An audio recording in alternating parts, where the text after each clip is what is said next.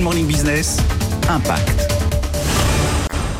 En France, nous consommons plus de 9 milliards de litres d'eau en bouteilles, dont près d'un milliard concernant les eaux pétillantes, selon la start-up Bubble It. C'est pourquoi elle propose aux consommateurs de fabriquer eux-mêmes leur eau pétillante.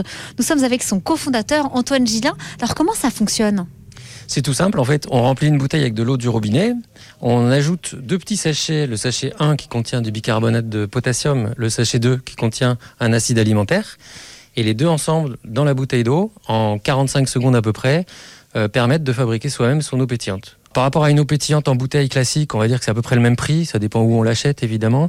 Ça revient en gros à 80 centimes par bouteille. Euh, par rapport à SodaStream, ça revient un petit peu plus cher. Quels sont vos chiffres d'impact depuis votre lancement il y a un an et demi? Donc on s'est lancé en ligne, on a vendu 6000 boîtes, ce qui fait l'équivalent de 60 000 bouteilles.